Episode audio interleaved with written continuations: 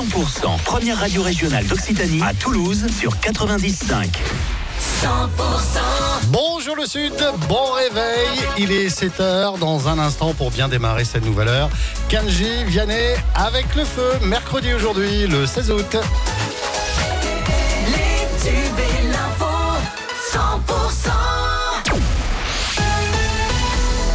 L'actu à Toulouse et en Haute-Garonne, c'est avec Cécile Gabod. Bonjour Cécile. Bonjour Fred, bonjour à tous. Une noyade à Beaumont-sur-Lèze euh, hier après-midi. C'est un enfant de 3 ans qui s'est noyé dans une piscine privée. À leur arrivée, les secours ont pris la petite victime en charge et ont pratiqué les gestes de réanimation. L'enfant a été transporté à l'hôpital Purpan à Toulouse. Le spectacle de Dieudonné, finalement interdit par la mairie à Toulouse. Le polémiste a annoncé qu'il allait se produire demain dans la ville rose. Le maire de Toulouse, Jean-Luc Moudin, a annoncé hier sa volonté d'interdire par un arrêté municipal qui sera pris aujourd'hui l'événement annoncé donc par Dieudonné sur son site internet. Le lieu était gardé secret. Pas de remboursement. Vendredi dernier, une collision entre un train et un véhicule avait immobilisé le TER qui reliait Toulouse à Tarbes. Les passagers étaient arrivés à destination avec 5 heures de retard. La SNCF a annoncé qu'ils ne seraient pas remboursés.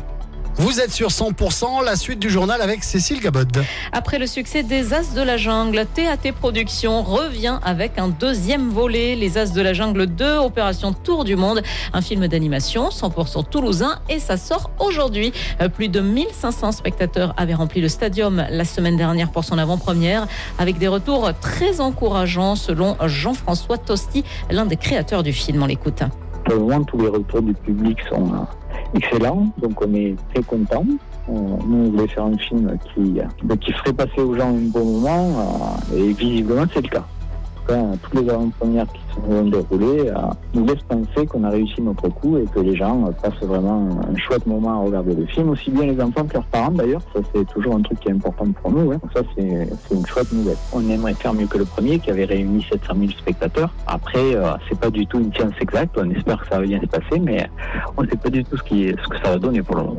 Voilà, et TAT Productions reviendra en 2025 et 2026, euh, et 2026 pardon, avec deux nouveaux films, Falcon Express Lovebirds et la série Astérix d'Alain Chabat qui sera diffusée sur Netflix d'ici début 2025. On a hâte de les découvrir.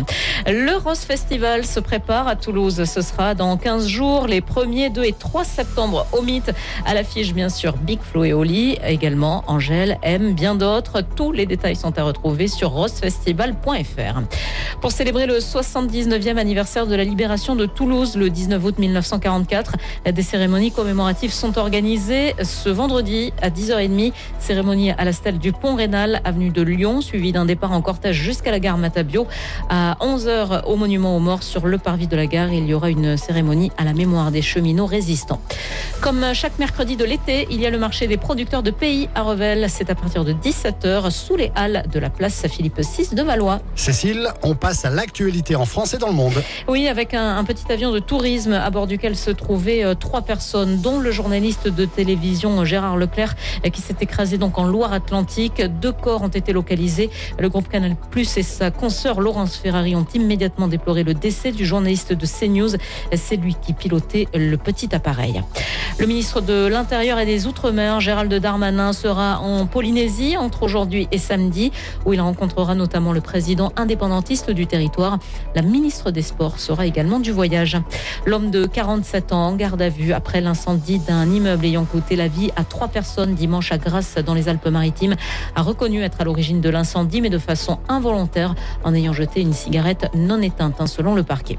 Enfin, deux juges d'instruction ont été saisis pour enquêter sur l'incendie du gîte près de Colmar où ont péri mercredi dernier 11 personnes, majoritairement des adultes.